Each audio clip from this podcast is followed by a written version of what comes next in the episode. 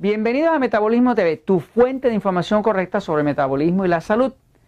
Estaba eh, teniendo una plática privada con Jorge, porque Jorge me preguntó que qué pasa, eh, digo fuera de cámara, ¿no? Porque nosotros también hablamos fuera de cámara, ¿ves?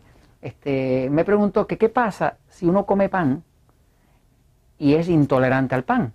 O sea, si tu cuerpo no tolera el gluten o algo de lo que contiene el pan, ¿no? Y yo le estaba explicando la curva qué es lo que pasa con eso. Pero decidí aprovechar y compartir eso que, esa conversación que Jorge y yo teníamos, porque pensé que realmente ustedes también se pueden aprovechar de eso, ¿no? Fíjense, eh, les voy a explicar aquí. Eh, cuando una persona ah, no es diabética, por ejemplo, pues y amanece por la mañana, la azúcar, la glucosa, glucosa en ayuna, de una persona no diabética, no diabético, debe ser de 70 a 85 miligramos por decilitro. Por ejemplo, yo me compré esta cosita que es una maravilla, ¿verdad? Con esto yo me doy unos pinchacitos, ando con ella en el bolsillo, porque como estoy ahora hablando de la diabetes, pero el nuevo libro Diabetes sin Problemas, ¿verdad?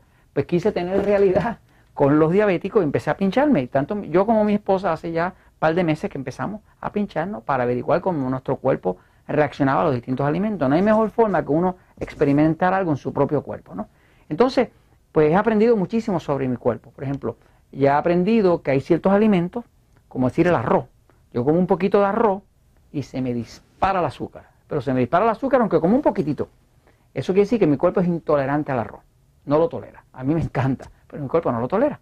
Este, sin embargo, si yo en vez de comer arroz como un grano que se llama quinoa, muy recomendable para los diabéticos y para los que quieren adelgazar, pues es un grano también que es un carbohidrato, pero el azúcar me sube suavecito y no me la saca fuera de rango, no me saca la barriga, no me saca la panza para afuera, ni me da sueño como me pasa con el arroz.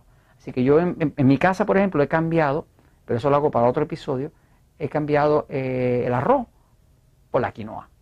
Aquí en Puerto Rico comemos mucho arroz con habichuelas o arroz con frijoles, ¿no? Este, ese es el plato típico de nosotros, igual que para el mexicano es su tortilla. Y para los ticos, ¿verdad? Pues es su gallo pinto y así, ¿no? Este, ahora yo como eh, quinoa con habichuelas, o quinoa con frijoles, y sabe, espectacular. Este, pero entonces eh, tiene que mucho que ver con, con cómo mi cuerpo se comporta, la respuesta de la azúcar en mi cuerpo, de la glucosa cuando yo como algo. Entonces, le explicaba que una persona que no es diabético, ¿verdad? Su glucosa en ayuna, que es al despertar por la mañana sin haber comido nada, eh, debe estar de 70-85, ¿no? Ya cuando, eh, cuando la persona, eso está, vamos a decir, como de 86 a 99, ¿no? Ya eso es un aviso. Está un poquito más alta de la cuenta, ¿no? Y ya cuando está 100 o más, ¿verdad? Estamos hablando de prediabetes. Y los médicos determinan que cuando ya pasa de 125 para arriba, ¿ok? Eso es diabetes, ¿ok? Así que la glucosa en realmente debería estar acá. Mientras más cercano esté a 70-85, si usted tiene duda, aunque usted no sea diabético, váyase a la farmacia, cómprese una cosita de esta, un medidor de eso, aprenda a darse pinchacitos, es una tontería, este, eh, y se mide la glucosa cuando se levanta por la mañana. Después come, y antes de comer se la mide otra vez, y a las dos horas pone en el reloj suyo un despertador o lo que tenga, un aviso, una alarma, y a las dos horas se revisa. Si ese azúcar está por arriba de 130, váyase a chequear para diabetes.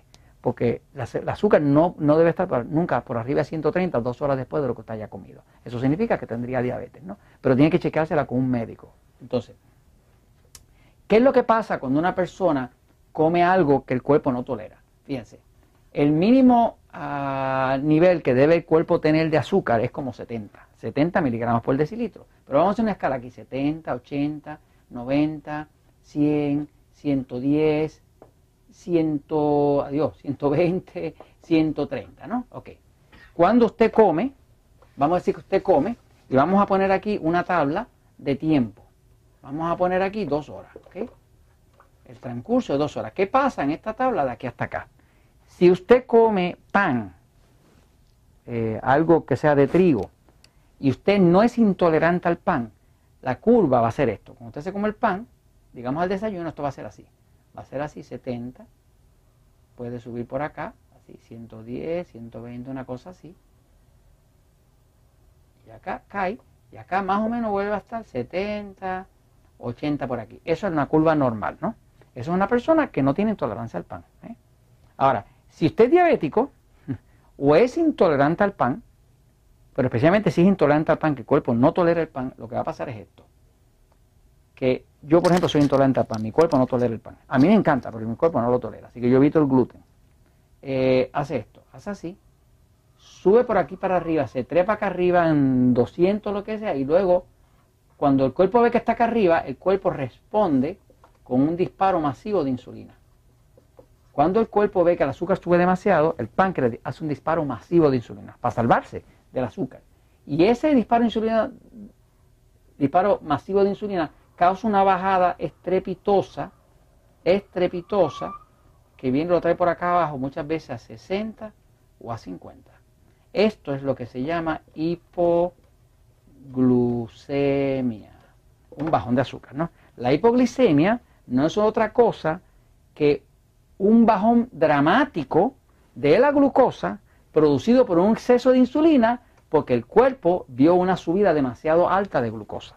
En otras palabras, la hipoglicemia nunca ocurre a menos que usted se haya dado una artera de carbohidratos refinados. Si usted quiere quitarse la hipoglicemia de encima, que no le baja el azúcar mucho, pare de comerse el montón de pan, el montón de arroz, el montón de papas o azúcar eso le quita totalmente la hipoglicemia. Usted no puede tener hipoglicemia si antes de eso usted no se dio una artera fuerte de un carbohidrato refinado. Eh, porque es que la forma es que el cuerpo responde, ¿no? Así que eh, ya creo que le contesté a Jorge, ya Jorge sabe, Jorge es amante del pan, de la pizza, él se esconde y se toma las Coca-Colas y todo eso, pero él es un flaco de esos condenados, de esos que, claro, que yo le digo cariñosamente un flaco condenado que come de todo y no engorda. Yo no, yo engordo hasta de mirar la comida porque tengo un metabolismo lento. Por eso tengo Metabolismo TV, para ayudarle a ustedes y ayudarme yo también. Pero ese bajón estrepitoso de la glucosa es lo que se llama hipoglicemia y es producido principalmente por una reacción dramática del cuerpo, del sistema nervioso y del sistema hormonal a un alimento que es un alimento agresor.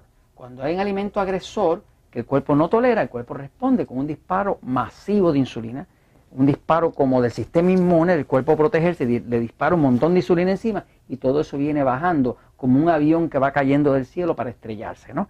Así que la hipoglicemia se puede eliminar. Y se puede eliminar siempre y cuando que usted elimine y reconozca cuáles son los alimentos agresores. ¿Usted quiere saber cuál es un alimento agresor? Tómese la glucosa, como si fuera un diabético, la mida a las dos horas y si eso se disparó por allá arriba, ya usted sabe que ese alimento le está produciendo eso. Y eso se lo comento, pues, porque la verdad siempre triunfa.